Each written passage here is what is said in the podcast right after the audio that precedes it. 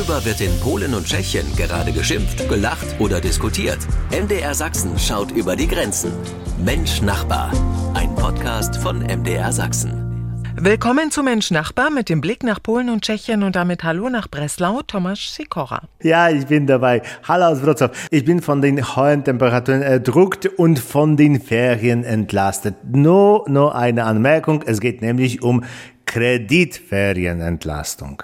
Ja, und mein Kollege in Liberec ist Peter Kumpe ja. und ich grüße dich. Über welches Thema aus Tschechien sollten wir heute unbedingt sprechen? Also, äh, wir sind zwar im Rundfunk, aber wir werden über visuellen Smog reden, also das, was in unseren Städten zu viel ist und äh, gegen das äh, jetzt endlich äh, richtig gekämpft wird. Äh, mindestens in Prag fängt das so richtig an. Genau das machen wir. Das ist Mensch Nachbar. Außerdem sprechen wir über Kreditferien und Lavendelanbau bei unseren Nachbarn. Willkommen zu Mensch Nachbar. Ich bin Peggy Wolter. Wir haben Sommerferien in Sachsen, auch in Tschechien und Polen, aber meine polnischen Freunde sagten zu mir, nein, Peggy, nicht Sommerferien, wir haben Kreditferien. Und sie schmunzelten. Tomasz, was sind Kreditferien. Ich möchte zwar anmerken, dass nicht alle polnischen Kreditnehmer solche Kreditferien haben. Zwei Millionen Polen, die einen Kredit in Euro, Dollar oder Schweizer Franken aufgenommen haben, haben keine solchen Ferien. Und äh, lass mich das gleich erklären. Ja, ja, die polnischen Banker haben das Wunder erschaffen, dass du zwar ins Lotte verdienst, dein Kredit aber auf eine Fremdwährung läuft und vom Wechselkurs dieser Fremdwährung abhängt. Was bedeutet das? Wenn jemand einen Wohnungskredit aufgenommen hat, äh, als der Euro zum Beispiel 3 Slotte und jetzt äh, 4 Slotte 80 äh, kostete, äh, hat sich seine Rate außer um den Zinssatz auch um diese Wechselkursdifferenz Differenz erhöht. Aber diese Kreditferien wurden von der Regierung nur für diejenigen vorbereitet, die Kredite ins Lotte aufgenommen haben. Warum? Denn die Regierung hat geprüft, diejenigen, die Kredite in Fremdwährungen aufgenommen haben, sind in der Regel liberale Wähler. Diejenigen mit Krediten ins Lotte sind ihre konservativen Wähler. Es besteht nun die Möglichkeit, einen Antrag zu stellen, zwei oder eine Rate pro Quartal nicht zu zahlen. Diese Raten werden bis zum Ende der Laufzeit des Kredits aufgeschoben. Experten haben errechnet, dass es sich sowieso lohnt, einen Krediturlaub zu nehmen und zum Beispiel das nicht bezahlte Geld beiseite zu legen, einzahlen und damit die Kreditrate zu senken. Sind denn die Zinsen wie bei uns nicht bei euch festgeschrieben und das gerade bei Haus- und Wohnungskrediten? Ja, das ist eine großartige Frage.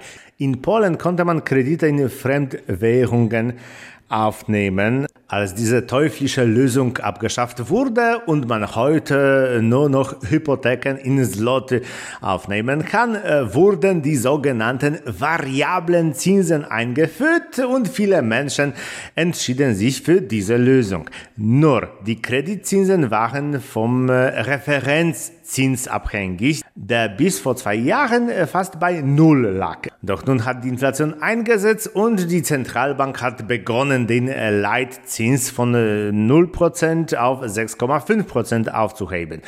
Personen, die im Jahr 2020 einen Kredit aufgenommen haben, müssen nun eine doppelt so hohe Rate zahlen. Statt einer Rate von 1200 Zloty zahlen sie nun 2500. Wenn das durchschnittliche polnische Gehalt 3500 beträgt. Das ist eine ja, wirklich schwierige Situation. Ich kenne Leute, die vor kurzem eine Wohnung auf Kredit gekauft haben, jetzt aber bei ihren Eltern eingezogen sind und diese neue Wohnung nun vermieten. Die Miete deckt aber diese hohen Raten immer noch nicht ab.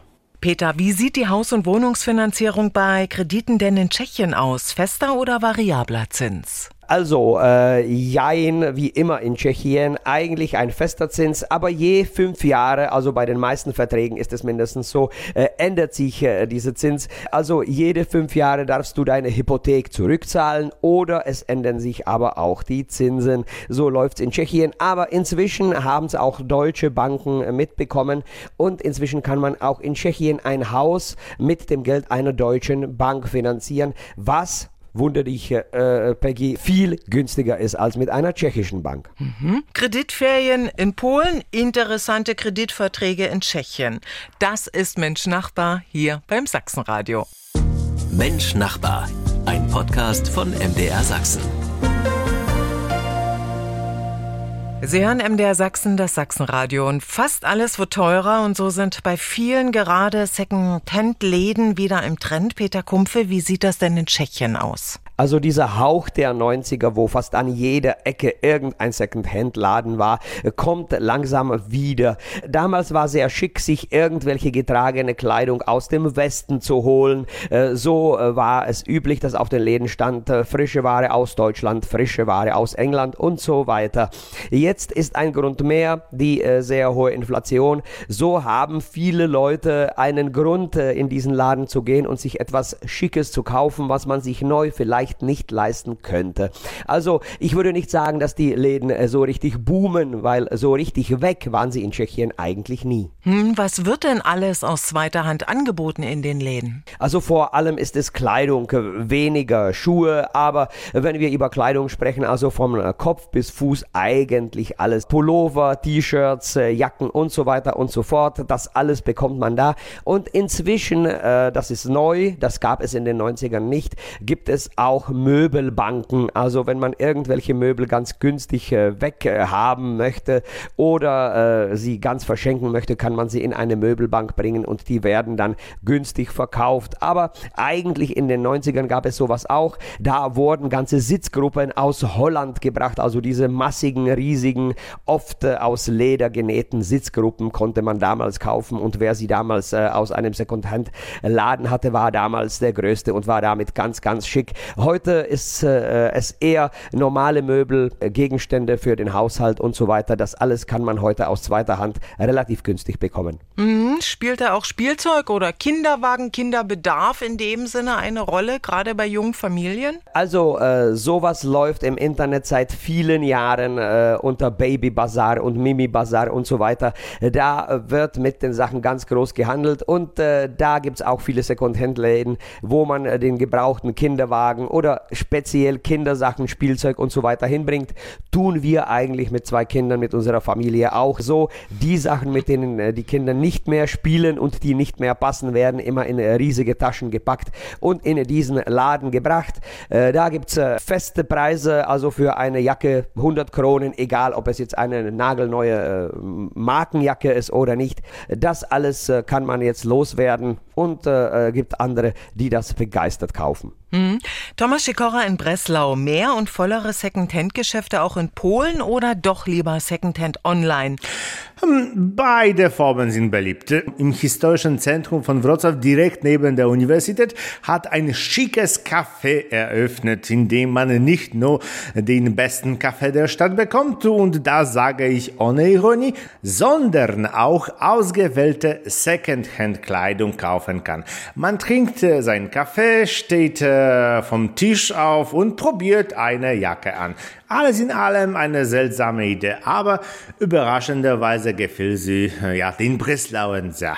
Oder hm, einen anderen Ort, an dem man auch Schmuck aus zweiter Hand bekommt. Ich kenne niemanden, der mir erklären kann, wie sich das von einem Antiquariat unterscheidet. Aber okay, es gibt direkt am Marktplatz Secondhand-Läden, in denen man Kleidung nach Gewicht kauft. Am Montag zählt man zum Beispiel 20 Euro pro Kilo, am Samstag nur 2 Euro pro Kilo. Es gibt aber auch Läden, in denen die Besitzer versuchen, gut ausgesuchte Kleidung zu verkaufen, stückweise, ja, die oft teurer ist als äh, neue Kleidung. Zum Beispiel, weil sie der Kleidung von Protagonisten der Kulturserie Stranger Things NL Welt, welche in den 90-80er Jahren spielt. Die Inflation lässt auch Second-Hand-Läden boomen, finanziell sparen und gleichzeitig aber auch ökologisch gebrauchte Dinge weiterverwenden.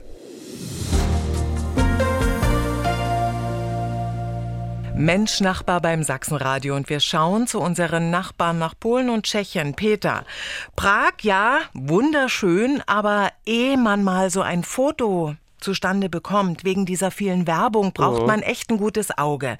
Es ist einfach manchmal viel zu viel und passt nicht in diese historische Kulisse. So, jetzt habe ich genug gemeckert. Wird sich da was ändern? Ja, es wird sich was ändern, denn die Stadtväter in Prag haben inzwischen auch dicke, äh, dass die Geschäfte mit äh, Neonschriften, mit riesengroßen äh, Tafeln und so weiter die Hausfassaden verdecken. Denn, wie du richtig gesagt hast, zu viel ist zu viel. Nicht nur, dass jetzt gerade in dem historischen Zentrum die äh, Geschäfte äh, wesentlich kleiner machen müssen. Es äh, wird sich auch der Denkmalschutz immer dazu äußern, ob jetzt die Fassade so okay ist oder nicht. Man darf inzwischen nicht die ganze Fassade mit irgendwelchen Werbetafeln und so weiter zuhängen. Äh, zum visuellen Smog gehören auch die verschiedenen Ständer, die man immer wieder bis in den Gehweg äh, stellt, mit äh, verschiedenen Schriften, äh, mit verschiedenen bunten Bildern und so weiter. Das soll wesentlich weniger werden. Leider äh, wird das Amt den Leuten äh, da reinreden müssen, denn äh, wie es ausschaut, ohne dass sich jemand meldet, äh, haben wir äh, seit den 90ern genug erlebt.